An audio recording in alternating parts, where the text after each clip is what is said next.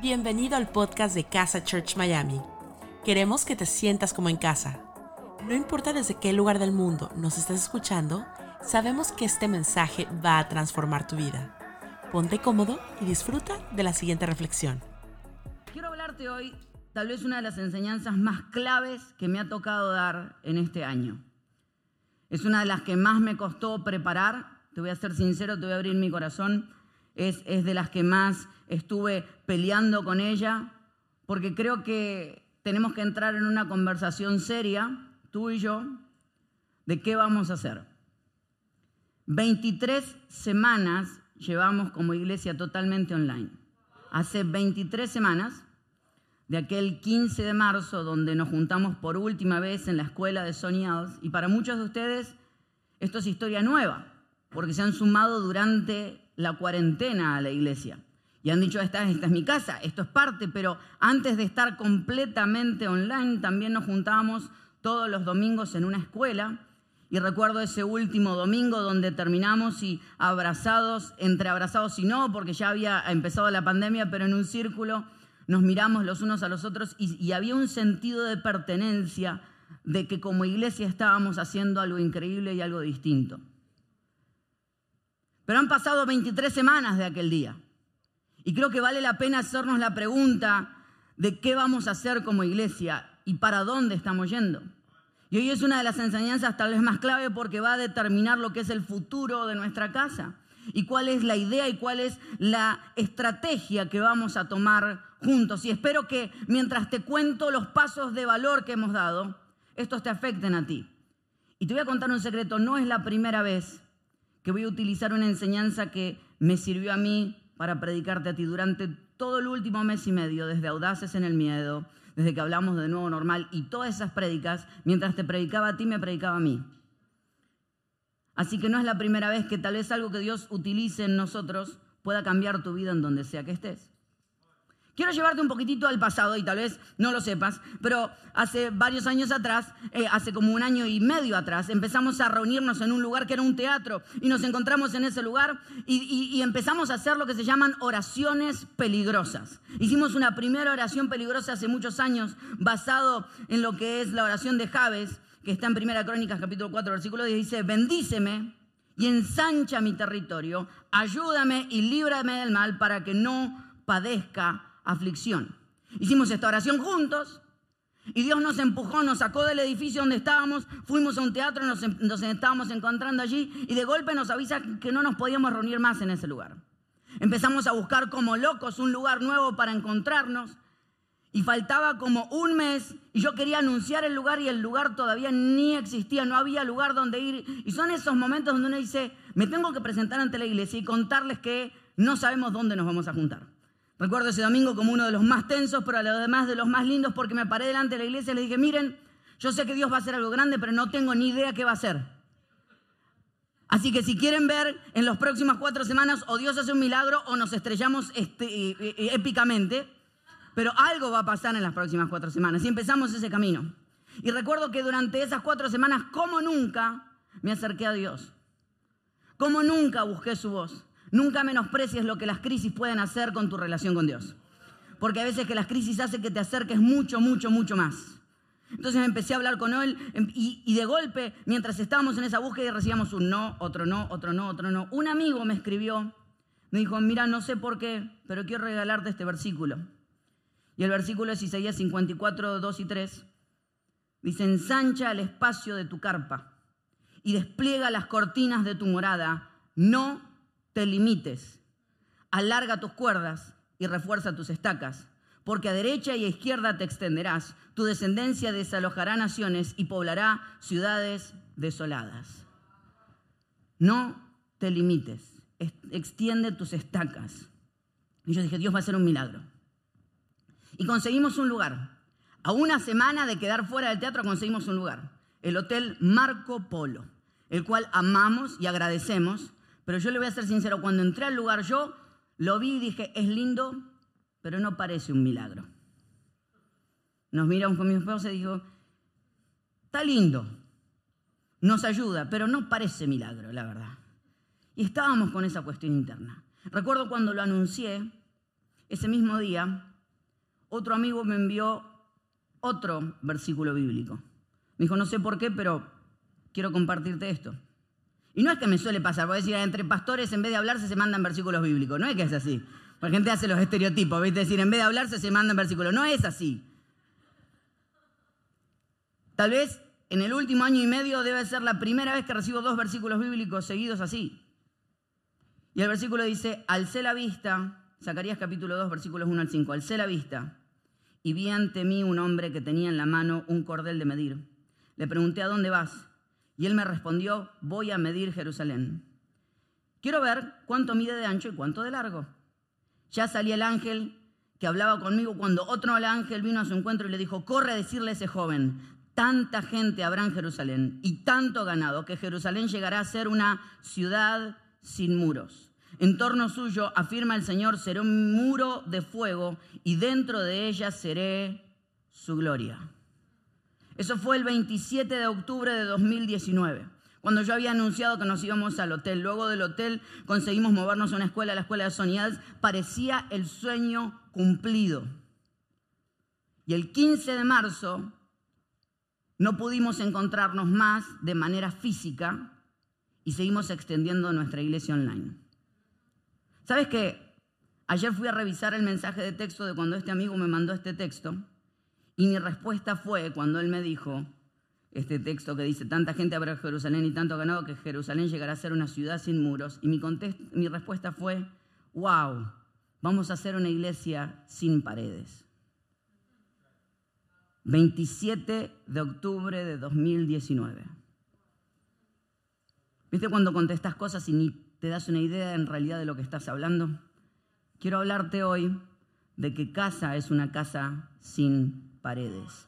Quiero hablarte de una casa sin paredes. No tenía ni idea de lo que estaba diciendo. Pero vamos al, al libro de Zacarías, en el pasaje que acabo de leerte. Y hay algo interesante que pasa en ese libro. Zacarías está contando, Zacarías es profeta, y además de profeta, es sacerdote. Tenía ambas cuestiones. Los sacerdotes y los profetas eran las maneras en las que Dios se comunicaba con el pueblo en esa época. El pueblo ya había salido, había estado en Egipto, había estado en la tierra prometida, los habían conquistado otra vez, habían derrumbado lo que era el templo de Salomón, se habían, había tomado Babilonia y ahora estaban volviendo a Jerusalén para poder reconstruir el templo. Están en ese lugar y allí es donde Zacarías empieza a hablarles. Zacarías es un profeta joven. Zacarías es un profeta joven y empieza a hablarles y a decirles, hey, quiero que sepan algo, vamos a hacer esto juntos. Y hay algo interesante en el libro de Zacarías que dice, por lo tanto, capítulo 1, versículos 16 y 17, por lo tanto así dice el Señor, volveré a compadecerme de Jerusalén y allí se reconstruirá mi templo y se extenderá el cordel de medir, afirma el Señor Todopoderoso. ¿No, ¿No les sorprende que antes de Dios llevarlos a construir algo nuevo, dice que les va a extender el cordel de medir? O sea, hay veces que Dios quiere darte cosas más grandes, pero no puede porque tu manera de medir es demasiado pequeña. Entonces, algunas veces lo que nos pasa es que salimos a la vida a medir las cosas con nuestra propia regla. Entonces Dios no puede hacer milagros porque mide las cosas con lo que tú puedes, con lo que el ser humano puede hacer. Y empezamos a ponerle medidas. Pero hay algunos locos que empiezan a creerle a Dios y dicen, Señor, yo quiero que me cambies la manera de medir las cosas, quiero que me cambies el cordel de medir. Entonces dejamos de tener una regla y empezamos a tener una cinta de medir. Empezamos, y uno cree que le empieza a creer a Dios. Y uno dice, bueno, fíjate vos, Ahora empiezo, hay gente que tiene esa cabeza abierta de creerle a Dios y hacer esos milagros. Y uno empieza a creerle. Y así creí yo que nos estaba pasando. A principio de año, yo te dije algo. Si estás desde principio de año con nosotros, te dije que nuestra visión este año era brillar nuestra luz. Y había tres frases que te dije. Te dije, vamos a brillar nuestra luz en todos lados, todos juntos y hacia el futuro. Todos juntos, en todos lados y hacia el futuro. Pero ¿sabes qué pasó? Yo creí que todos juntos significaba todos juntos dentro de la escuela de Sonia. Porque yo creía que la unidad significaba estar todos juntos en el mismo lugar. Y me fui dando cuenta con el tiempo que parece que no era lo que Dios quería. Creí que cuando decíamos que íbamos a estar en todos lados, yo me imaginaba cuando yo hablaba que todos lados significaba abrir grupos, círculos en la ciudad de Miami.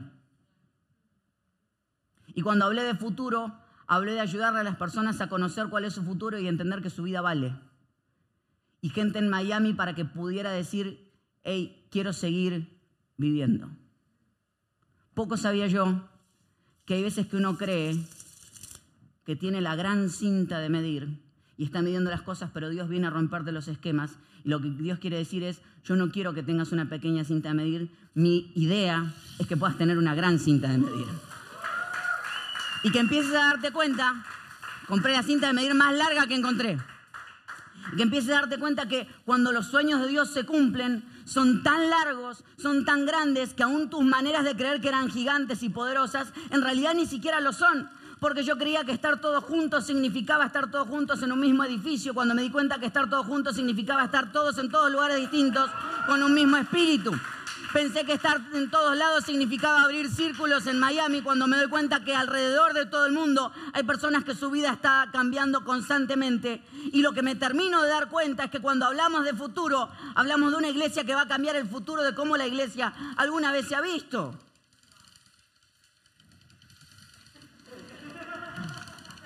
Gracias. Hay veces que necesitamos extender la manera en que medimos. Y aún a los que creemos que somos grandes soñadores, Dios nos puede sorprender de una manera más. ¿Sabes cuál es el problema? Que cuando las ideas de Dios son muy grandes para tu cabeza tienes dos opciones. O achicas las ideas de Dios o agrandas tu propia cabeza. Y muchos de nosotros, cuando Dios nos da una idea, lo que decimos es demasiado grande, ¿por qué no lo achicamos? ¿Por qué no lo hacemos entrar dentro de lo que yo me de lo que a mí me Eso fue lo que yo creía. Agarré la idea de Dios y dije, ah, esto es lo que significa. Pero hay momentos donde dice, quiero que extiendas tu cabeza porque mis grandes ideas no entran dentro de tu pequeña cabeza. Y a veces que tenemos que aprender a soñar, lo primero que quiero hablarte es que no te limites. No limites lo que Dios quiere hacer dentro tuyo y contigo. Hay un momento donde empiezas a soñar y empiezas a creerle a Dios y tu cabeza empieza a estallar. Y eso fue lo que pasó con nuestra casa. Nos limitamos, creímos que encontrarnos todos juntos era estar todos juntos en el mismo lugar, cuando podemos estar todos juntos en un mismo espíritu. Hay gente de todas partes del mundo hoy conectada. Hay gente en Zoom delante mío desde cualquier parte del mundo. Hay gente en este estudio desde todos lados con un mismo objetivo. Pero no solamente no te limites, porque sigue el texto. Y fíjate lo que pasa, dice, alcé la vista y vi ante mí un hombre que tenía en la mano un cordel de medir. Le pregunté, ¿a dónde vas? Y él me respondió, voy a medir Jerusalén. Quiero ver cuánto mide de ancho y cuánto mide de largo. Ya salía el ángel que hablaba conmigo cuando otro ángel vino a su encuentro. Este fue el pasaje que me regaló mi amigo y le dijo, corre a decirle a ese joven, tanta gente habrá en Jerusalén y tanto ganado que Jerusalén llegará a ser una ciudad sin muros. En torno suyo, afirma el Señor, será un muro de fuego y dentro de ella seré su gloria. Zacarías creía que su problema era que necesitaba una cinta de medir más grande. Y es cierto, algunos de nosotros necesitamos dejar de limitarnos a nosotros mismos. Necesitamos maneras más grandes de medir.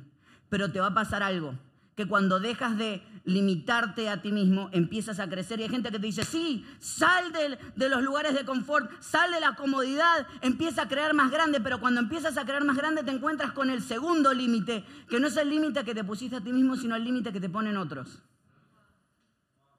No te limites y no dejes que te limiten. Porque lo que pasó es que este hombre, este joven dice que iba a medir Jerusalén. ¿Y hasta dónde le iba a medir? Hasta donde estaban los muros. Hasta donde estaba el, el, muro que alguna vez les había servido de protección. Dijo, hasta aquí llega la ciudad y le dice, ¿qué estás midiendo?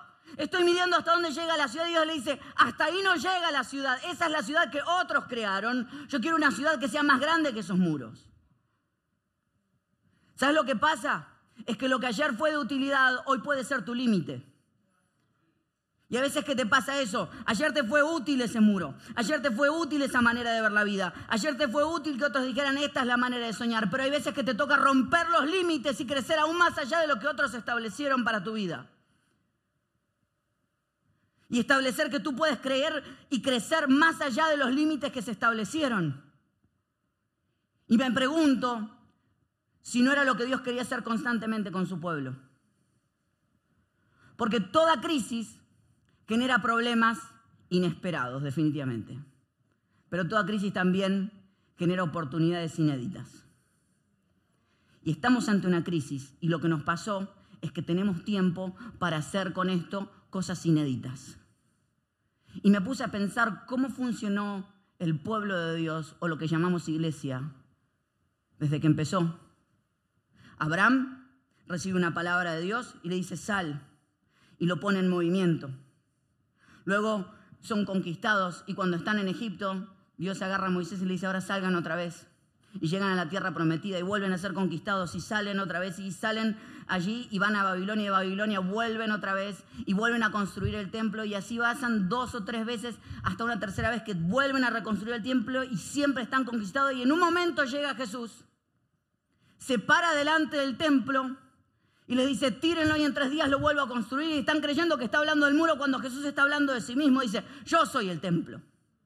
Ustedes construían y creían que este era el templo, pero yo soy el templo. Y automáticamente cuando Jesús murió y resucitó, lo que hizo es que la presencia de Dios puede estar absolutamente en todos lados, no esté contenida en un solo templo, sino que todos nos transformáramos en templos vivientes que caminamos por todo el mundo, extendiendo el reino de Dios donde sea que vayamos. Dice que los discípulos salieron cuando Jesús se fue, se quedaron esperando y los empezaron a perseguir por predicar el Evangelio y eso hizo que el Evangelio se fuera a todos lados una crisis, los empezaron a querer matar y ellos empezaron a correr de sus lugares cómodos y así empezaron a predicar por todos lados. Luego con los años se fueron acomodando. Llegamos a tener una iglesia institucionalizada. Y llegó Lutero y Lutero hizo una protesta. Rompió los contextos escritos alguna vez y dijo, esto no es la idea. Y otra vez empezamos en la persecución. Y otra vez empezamos a huir. Y otra vez empezamos a movernos. ¿Te das cuenta? Que lo que Dios no quiere es un templo, lo que Dios quiere es un movimiento. Porque lo que Dios bendice no son edificios, Dios bendice personas. Entonces lo que vas entendiendo es que cada vez que Dios los bendecía, los bendecía no cuando se establecían, sino cuando se movían. Cuando iban de un lugar al otro, ahí los bendecía. Era en el movimiento. La iglesia es un movimiento. La iglesia es un movimiento estamos avanzando, estamos dejando la vida en cada momento y lo que creemos es que históricamente, cada vez que los templos, cada vez que la iglesia se institucionalizó y tomó forma, Dios permitió que una crisis la vuelva a romper para volverla a transformar en un movimiento. Porque lo que Dios no quiere es una religión establecida, lo que Dios quiere es gente teniendo una relación con Jesús donde sea que vayan. Y el ser humano trata de ponerle forma, trata de darle estilo, trata de decir esto es. Y no funciona por un tiempo. Pero lo que siempre Jesús quiso fue vivir en cada uno de nosotros y que cada uno de nosotros sea una piedra viviente donde sea que vaya. O sea, que el templo tenga vida. Y si algo que nos pasó en este tiempo es que la pandemia empujó a la iglesia fuera del templo. Y empezamos a protestar y decir, bueno, ¿cuándo volvemos? ¿Cuándo volvemos? Es que no hay dónde volver. Y eso es lo que quiero hablarte. Porque tal vez te has congregado con nosotros y eras parte de los que nos encontrábamos físicamente y dice, ¿cuándo volvemos? Nunca nos fuimos. Porque la iglesia no tenía que ver dónde nos encontrábamos en un edificio. De hecho, durante el último año y medio paseamos por la cantidad de edificios que quieras. Y la iglesia era la misma. Entonces me preguntan, ¿cuándo volvemos a abrir en la escuela? Y mi primera respuesta, ¿sabes cuál era antes? No es que la escuela no nos deja. Y dije, no puede ser que la iglesia de Dios tenga que ser limitada porque una escuela o un gobierno no te deja. Esa no es la iglesia que yo conozco. Y yo no quiero hacer cosas porque no me dejan, quiero hacer cosas porque tengo una convicción de Dios en hacerla. Y la pregunta que nos tenemos que hacer como iglesia, si vamos a seguir esperando y esto es simplemente un amor de verano. Es decir, bueno, está bueno esto, está lindo, pero cuando volvemos a lo bueno? O entendemos de que mientras el mundo hay algunos que lloran por el ayer y otros que están listos para abrazar el mañana. Yo soy de los que quiere llevar a esta iglesia a abrazar el mañana. Y es de lo que te he estado hablando. Porque cuando te dije que había que quemar las barcas y matar la vaca, y tú lo tomaste para ti, yo lo tomé para la iglesia también. Y sé que da miedo. Y sé que temblamos, pero la pregunta es si queremos la seguridad de Egipto o si queremos el, el miedo de estar en las manos de Dios. Y entender que fuimos creados para hacer un movimiento que donde sea que vayamos, estemos avanzando. Vivir por los límites que otros crearon es como la famosa historia del elefante, que toda la vida lo criaron con un cordoncito, atado a un pequeño clavo. Y que cuando crece tiene toda la fuerza para sacarse el clavo de encima, pero no se mueve. ¿Por qué? Porque aprendió a quedarse en ese lugar. Y me pregunto si a veces la iglesia no tiene ese problema. Jesús vino a arrancarnos las ataduras y a decir, yo quiero que entiendan que ustedes no necesitan un templo físico para encontrarse, que se pueden encontrar conmigo donde sea que estén. Y como iglesia seguimos atados a un cordoncito. Porque nos pusieron un límite y nos dijeron que ni siquiera tiene la cantidad de años que uno cree. Pero si siempre la iglesia se encontró todos los domingos en un edificio y eso se llama iglesia. ¿Y si tenemos hoy la oportunidad de probar algo nuevo? Hace más de 10 años empezamos con la, iglesia hacer, con la idea de hacer una iglesia online. Se cansaron de tirarnos tomates. Pusimos una verdulería, mira lo que te digo. No, no, ¿cómo van a hacer eso? Y nosotros en vez de meternos en la pelea, seguimos empujando porque queríamos alcanzar al que estaba más lejos de Dios. Y porque nuestra tarea no es meternos en pelear con nadie, porque si alguien quiere vivir dentro de los límites, allá ellos, y está bien, y creo que hay iglesias para todos, pero yo quiero una iglesia que aprenda que fuimos llamados a no tener un límite humano, sino a creer que nuestro único límite es el que Dios pone para nosotros. Y yo quiero ser una iglesia que siga creciendo. Yo quiero ser una iglesia que le siga creyendo a Dios, que siga entendiendo que esta es la manera de avanzar, que podemos ser un movimiento con esto quiero terminar, es entender que Dios quiere bendecirnos y que para eso nos toca pensar fuera de la caja o pensar fuera del templo. No sé cuál es la caja en la que te metiste alguna vez en la vida. ¿Hasta dónde te dijeron otros es hasta aquí? ¿Cuál es el límite que te pusieron? Te dijeron, esto se llama soñar. Esto se llama hacer algo creativo. Esto se llama ser una iglesia. Pero mi pregunta es, ¿y qué si rompemos los límites? Y tengo ganas de desafiarte hoy, a que nos hagamos una pregunta. Si el mundo cambió para siempre, y es cierto, muchas de las cosas que habíamos pensado en nuestra cabeza limitada a principio de año, hoy no las podemos aplicar pero estamos aplicando otras. Y muchos de ustedes se enamoraron de esta manera de ser iglesia. Y les ha hecho bien hasta donde sea que están. Tienen comunidad, tienen familia, tienen amigos. ¿Y si le damos una oportunidad a esta idea? ¿Y si dejamos que Dios nos use para cambiar la historia de la iglesia en el mundo?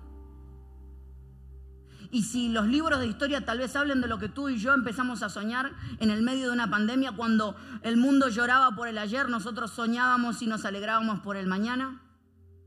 Y yo sé, entiendo, sí, sí, no, es que me hace falta abrazar personas, a mí también me hace falta abrazar personas. Pero también entiendo que no puedo llorar por el ayer y no abrazar todo lo que Dios tiene hoy conmigo. ¿Qué significa? Que nunca más nos vamos a volver a ver. No dije eso. De hecho, si hay algo que no podemos decir ya es ni lo nunca ni lo siempre. Porque ya cuando decís siempre ya no sabes qué va a ser siempre. No dije eso. De hecho, estamos soñando maneras en que la iglesia hasta sea un híbrido por momentos. Donde tenga oportunidades de vernos online, pero vernos físicamente. Y tenemos una idea, ideas tan locas que después te voy a ir contando poco a poco. Pero la pregunta es si estás dispuesto a que esto deje de ser un amor de verano y un mientras tanto y esta sea la iglesia en la que dices, este es mi lugar, esta es mi casa, esta es la manera en la que quiero crecer, este es el lugar donde quiero soñar con ellos. Creo que nos tenemos que hacer una pregunta. Creo que tenemos que evaluar si queremos seguir o si paramos hoy. Si seguimos intentando, si esto es simplemente un momento o si es algo que queremos seguir avanzando. Mira, hace muchos años atrás, Kodak le trajeron, mientras estaban imprimiendo fotos y era el momento de imprimir todas las fotos posibles, le trajeron una cámara digital. Y Kodak dijo, eso no va a funcionar. La gente nunca va a comprar una cámara digital. Eso fue en 1976. En 2012 Kodak tuvo que presentarse para bancarrota. Porque Kodak se olvidó que su tarea no era imprimir fotos, su tarea era capturar momentos. No te limites, no dejes que te limiten y recuerda por qué empezaste. Porque cuando estamos en las mayores crisis, lo que tenemos que recordar es cuál es la visión y qué fue lo que fuimos llamados a hacer. Porque le pasó a Netflix con Blockbuster. Seguramente todavía le debes alguna película a Blockbuster. Y cuando empezó Netflix dijeron eso no va a funcionar. Netflix ni siquiera estaba en la industria de los, de los videos, ni siquiera estaba en la industria del cine, pero vino desde afuera y reinventaron la industria del cine.